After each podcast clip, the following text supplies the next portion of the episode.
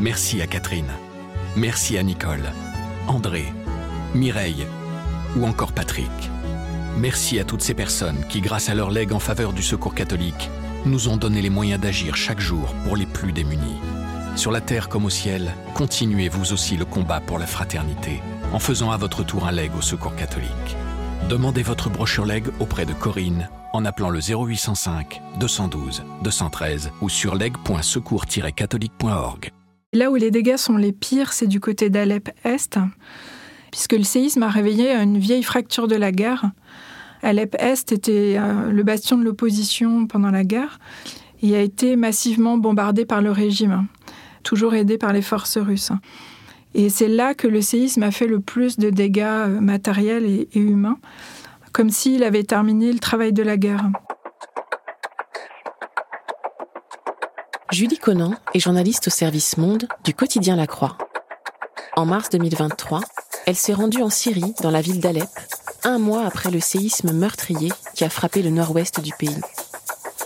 Pendant plusieurs jours, elle a recueilli les témoignages des habitants rescapés. Un travail de terrain difficile dans ce pays déchiré par la guerre civile depuis plus de dix ans. Dans ce podcast, un journaliste de la Croix raconte les coulisses d'un reportage, d'une enquête ou d'une rencontre, ce qui s'est passé avant et comment il l'a vécu. Vous écoutez l'envers du récit. Je m'appelle Julie Conan, je suis journaliste au service Monde du quotidien La Croix et je suis partie pendant quelques jours en Syrie, début mars 2023, pour un reportage publié un mois après le séisme du 6 février qui a frappé une large partie du nord-ouest de la Syrie, dont la ville d'Alep où je me suis rendue. Alors, il faut préciser que la ville d'Alep, qui est la deuxième du pays, se trouve en zone gouvernementale, c'est-à-dire aux mains de Bachar al-Assad. Ce qu'on verra après saute très vite aux yeux. Pour en donner les grandes lignes, après 12 ans de guerre, le régime de Damas contrôle l'essentiel du pays, à l'exception de la province rebelle d'Idlib, qui a aussi été frappée par le séisme, mais dont l'accès est très complexe et se fait par la Turquie. Et c'est tout ce nord syrien morcelé qui a tremblé donc ce 6 février. Le séisme a fait officiellement 6000 morts et des centaines de milliers de déplacés. Et c'est pour cela que j'ai voulu me rendre sur place pour constater un mois après les dégâts sur une population qui était déjà traumatisée par la guerre et aussi les besoins, enfin la réalité des besoins humanitaires qui sont très compliqués à acheminer. Et aller en Syrie n'est pas une mince affaire. Hein. Les occasions sont très rares. Et en tant que journaliste, j'ai dû taire mon métier.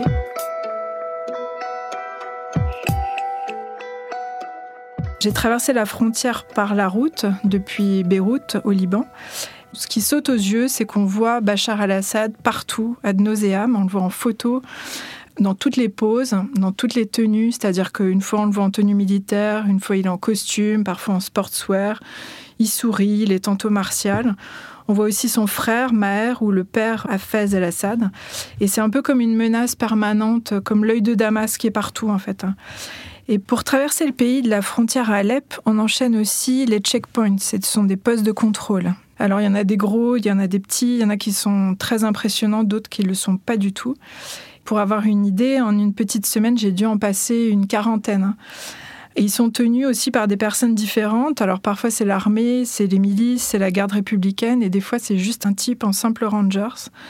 Des fois, ils prennent leur temps, ils fouillent les coffres, ils posent des questions et ils font des allers-retours. On ne sait pas très bien pourquoi. Ils ont aussi des trucs entre eux, comme lever l'essuie-glace pour signaler à leurs collègues qu'il faut contrôler telle ou telle voiture. Et à un moment, j'ai eu une vraie frayeur quand on a été contrôlé par un militaire qui était complètement drogué. Il était surexcité, euh, très instable. J'ai eu l'impression qu'en fait tout pouvait basculer.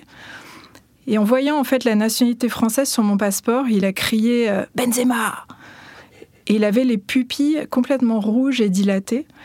Et en fait, sachant pas trop quoi dire, j'ai répondu un peu bêtement euh, Mbappé.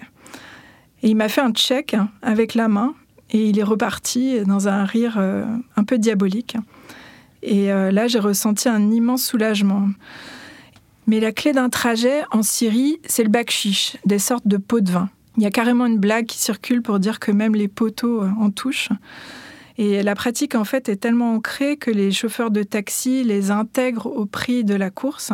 Et c'est eux qui font la distribution directement euh, aux messieurs des checkpoints. Alors, c'est jamais très rassurant parce qu'ils comptent les billets et préparent euh, les liasses, qui sont importantes à cause de l'inflation, sur leurs genoux tout en conduisant. Donc, ça fait un petit peu peur quand on est dans ces voitures-là.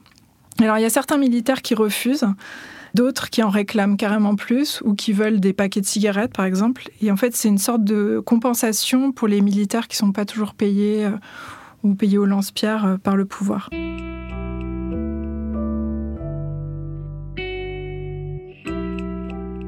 Sur la route euh, pour aller à Alep, je suis passée par Homs. Alors c'est la troisième ville du pays. C'est une région très rurale et c'est une ville martyre de la guerre. Et sur la route, ce qui est étonnant, qu'on n'imagine pas forcément, c'est que les champs sont plantés, cultivés d'oliviers, de, pistachiers, c'est extrêmement vert. Et c'est quelque chose que je n'imaginais pas euh, à cette saison. Et surtout, cette route, elle donne déjà une fausse impression de tremblement de terre, alors même que le séisme n'a pas frappé cette région. C'est-à-dire, il a été ressenti, mais il n'y a eu aucun dégât dans ce coin-là. Et en fait, on a ce sentiment parce que sur des dizaines de kilomètres, on voit des immeubles à terre détruits, qui sont vides, un peu comme des, des cadavres. Et c'est à perte de vue, c'est une vision apocalyptique. Et en fait, ce paysage lunaire, c'était le même il y a un an et demi quand je m'étais déjà rendue sur place. Et il provoque euh, un espèce de bug, euh, de dissonance cognitive, parce qu'on a beau savoir que c'est pas le séisme qui a causé tout ce dénuement, mais l'homme, et en l'occurrence c'était les bombardements du régime et de son allié russe qui ont duré pendant deux ans, euh, vers 2014, on en arrive presque à douter tellement euh, le chaos est total en fait. Et en arrivant à Alep, c'est tout le problème. Pour quelqu'un qui n'est pas familier de la ville depuis la guerre, ce qui évidemment était mon cas, il est difficile de faire euh, l'avant-après, de distinguer l'œuvre de la guerre et celle du séisme au premier regard.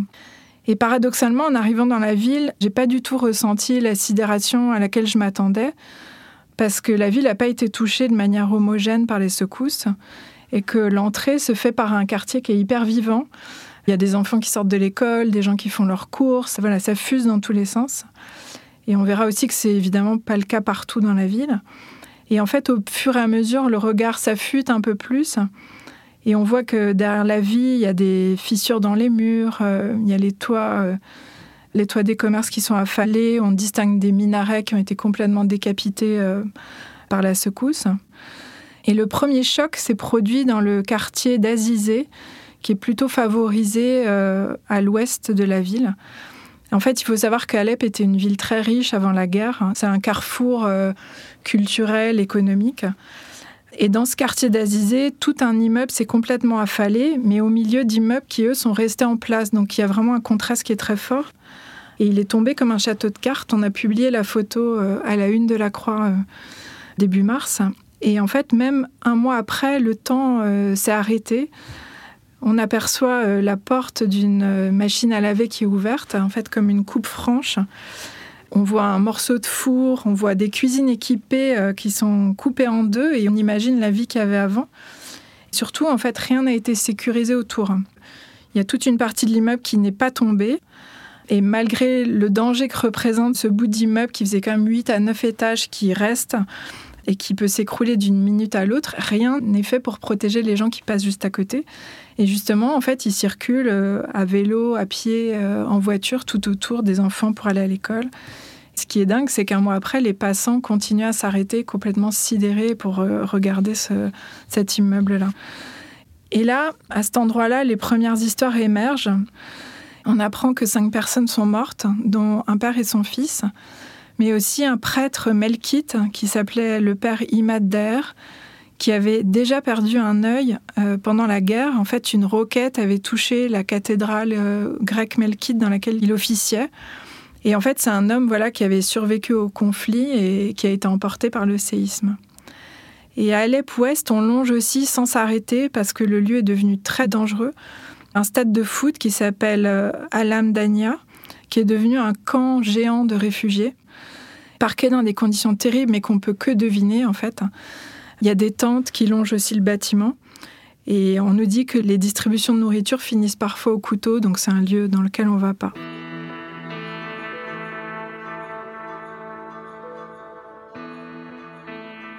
Mais là où les dégâts sont les pires, c'est du côté d'Alep Est, puisque le séisme a réveillé une vieille fracture de la guerre. Alep Est était euh, le bastion de l'opposition pendant la guerre et a été massivement bombardé par le régime, toujours aidé par les forces russes. Et en fait, forcément, depuis, euh, les bâtiments sont, enfin ceux qui sont restés debout, restaient très fragilisés. Ceux qui avaient été réparés l'avaient été à la va-vite avec des matériaux euh, de mauvaise qualité, peu de moyens. Et c'est là que le séisme a fait le plus de dégâts euh, matériels et, humains, comme s'il avait terminé le travail de la guerre. Et là, je me suis rendue dans le quartier de Boustan al-Pacha, qui est à Alep Est. Et jamais j'aurais pu faire effectivement la différence entre les immeubles détruits par le séisme et puis ceux qui ont été détruits par les bombardements, qui se jouxtent, si euh, les habitants ne nous l'avaient pas indiqué en fait. Et euh, au bout d'un petit moment, j'ai vu une manière de faire la différence, c'est que sur les ruines des bâtiments détruits par la guerre, on commence à avoir de l'herbe qui repousse timidement, mais des années après du coup. Hein. Et en me promenant dans, cette rue un peu lunaire qui était poussiéreuse, j'ai rencontré deux hommes qui étaient voisins sans le savoir, avec des destins complètement parallèles. Le premier, il avait les yeux rougis. Je le vois avancer, complètement sonné devant les ruines d'un bâtiment effondré, comme une cavité euh, béante. Il s'appelle Mounir. Il a des châtains clairs aux yeux bleus. Il a un sweat, des baskets. Il dénoterait pas du tout à Paris ou à Londres. Et là, sans même lui poser une question, il raconte que 90% de ses voisins sont morts ici, ou certains sont morts en route vers l'hôpital.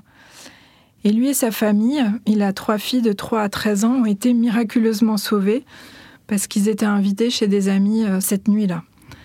Et on comprend bien que pour l'instant, il ne se vit pas du tout comme un miraculé. Il a plus de logement, il peut plus gagner sa vie comme avant, il travaille dans un restaurant. Et il nous dit qu'il est juste venu pour une histoire de papier liée à son logement et il repart. Il est hébergé par sa famille euh, près de Homs, justement. Et au même moment, un autre homme arrive près des ruines et c'est bizarre ce matin-là parce qu'il fait un temps euh, extraordinaire, un immense soleil qui colle pas du tout avec euh, ce qu'on voit, avec ce que ce monsieur va nous raconter. Et la personne qui me sert de traducteur se rend très vite compte que lui aussi est un rescapé de cet immeuble-là. Il s'appelle Ahmed, il a 28 ans. Il est vêtu de gris-noir, il a les cheveux bruns, gominés et il s'exprime comme un automate, presque comme un mort-vivant. Et en fait, c'est un peu ce qu'il est. Et là aussi, sans vraiment avoir besoin de poser des questions au départ, il raconte avoir perdu toute sa famille. Et il insiste beaucoup sur le fait que ça s'est passé en 15 minutes. C'est à la fois peu et beaucoup, puisque le séisme s'est passé la nuit et vers 4 heures du matin. Et il a duré un peu plus d'une minute. Donc je me demande pourquoi il insiste sur ces 15 minutes. Et en fait, ces 15 minutes, c'est le temps pendant lequel sa vie a basculé. Et aussi le temps qu'il a sauvé. Et il nous raconte qu'il a reçu un coup de fil de sa belle-mère qui avait besoin d'aide pendant la nuit, avant le séisme. Et le temps d'y aller, de revenir, 15 minutes, son immeuble s'est effondré avec sa mère, sa sœur, sa femme et leurs deux filles de 3 et 5 ans dessous, dans les décombres. Et il est très digne quand il nous dit ça, il se tient les mains nerveusement. Il nous explique que depuis, il vient tous les jours pour essayer de retrouver des objets qui appartenaient à sa famille. Et il montre un bout d'étoffe verte qui est bloqué dans les décombres. Il n'y a pas accès. Et il nous dit que c'était une couverture qui appartenait à une de ses filles. Il trouve, en fouillant un peu, euh, un morceau d'horloge aussi qui apparemment leur appartenait dans les décombres. Et Ahmed, en fait, il se raconte euh, comme s'il en avait besoin et c'est quelque chose que j'ai beaucoup vu pendant ces quelques jours, c'est que en fait le séisme a libéré la parole bien plus que la guerre, parce que la guerre était euh, politique, clivante, très complexe. Et là, même les hommes se livrent. Et d'habitude, les hommes en Syrie, comme dans beaucoup de pays, sont très pudiques là-dessus, et surtout sur leurs sentiments, leurs souffrances.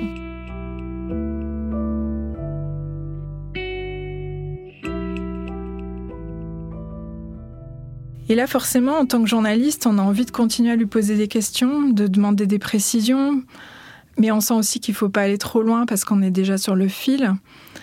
Et en fait, c'est lui qui décide de pousser le curseur. Et je lui demande s'il est religieux, s'il trouve quelque confort dans la foi. Et c'est une question qui me semble pudique. Et sa réponse, en fait, euh, anéantie, je ne l'ai pas écrite dans l'article. Il dit euh, Je suis croyant, mais quand on retrouve ses filles en plusieurs morceaux dans les décombres, c'est difficile, quelque chose comme ça. en gros, on comprend que c'est dur de garder la foi. Comment on enchaîne après ça Enfin, lui, il avait besoin de le dire. Il nous a montré les photos de ses filles. Il avait besoin de faire vivre un instant leur mémoire. Mais c'est impossible d'enchaîner là-dessus, en fait. Hein. Et Armette m'a aussi posé un cas de conscience quand il m'a dit sa profession. Parce que, en fait, c'est un militaire sans emploi. Et là, en fait, évidemment que j'aurais voulu insister parce que en Syrie, l'armée est accusée des pires atrocités pendant la guerre. Mais bon, elle compte aussi des hommes qui n'ont pas le choix, puisque le service militaire dure des années et en gros, euh, personne n'y échappe. Ils sont sous-payés, etc. Et ce qui est intéressant et terrible à la fois, c'est que malgré ça, il n'a rien reçu du gouvernement, hormis quelques couvertures qu'il gardait dans une voiture à côté. Et voilà, qu'est-ce qu'on fait de cette information? Euh, Qu'est-ce que je dis à cet homme à l'issue de ce qu'il a partagé? On se sent un peu bête, on se sent impuissant, on y repense beaucoup. Et en fait, de toute façon, je ne pouvais pas euh, m'attarder ou le relancer parce que le temps d'un entretien dans la rue en Syrie euh, est compté. Rapidement, l'homme qui me sert de traducteur euh, sent qu'il ne faut pas traîner, qu'il ne faut pas attirer les regards. Et en fait, après tout, je ne suis pas journaliste ici. Donc effectivement, une occidentale qui parle à des gens dans la rue, ça attire les regards et la suspicion. Et le risque, c'est surtout de mettre en danger les personnes à qui on parle. Et même s'il euh, n'y a aucune force de sécurité visible à l'horizon, le régime se repose beaucoup sur les gens pour s'espionner entre eux. Donc euh, c'est pas forcément quelqu'un de visible qui peut constituer une menace.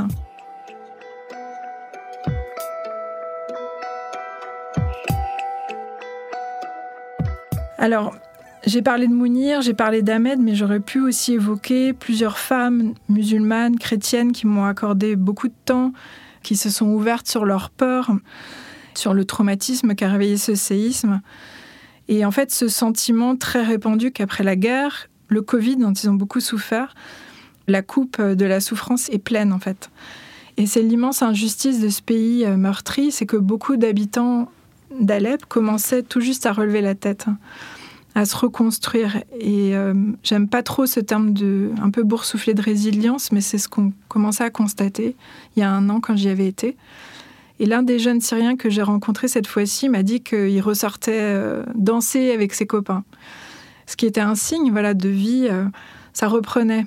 Et là, en fait, il m'a dit que la peur de retourner dans des immeubles qui pouvaient s'écrouler à tout moment était plus grande. Et donc, c'était la fin de cette espèce d'énergie et de joie qu'il retrouvait. Et c'est pour ça que le séisme est ressenti comme le drame de trop là-bas. Et y compris ceux qui avaient décidé de rester chez les jeunes, alors parfois par volontarisme, aussi parce qu'ils manquent de moyens économiques, se disent que ça suffit.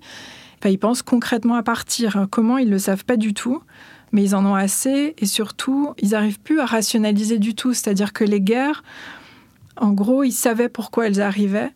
Et là, un séisme, ça fait peser une menace diffuse qui est de l'ordre de l'irrationnel, euh, de l'injustice encore plus forte.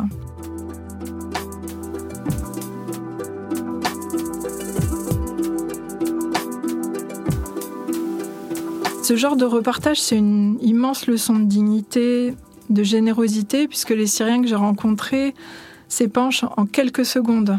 C'est-à-dire qu'on entre dans leur intimité sans préambule, alors même qu'ils prennent des risques pour nous parler. La grande frustration, c'est bien sûr de ne pas être libre de les suivre chez eux, dans leur quotidien, de rentrer davantage dans leur histoire et surtout de ne pas être en mesure de leur donner euh, de l'espoir. On aimerait en fait terminer sur une note d'espérance, mais je me demande toujours quelle perspective ont ces femmes et ces hommes dans un pays qui est tenu par un régime violent, autoritaire, avec désormais tout à reconstruire et la menace qui plane de nouveaux séismes. Euh, J'ai beaucoup repensé, mais cette question euh, reste malheureusement sans réponse.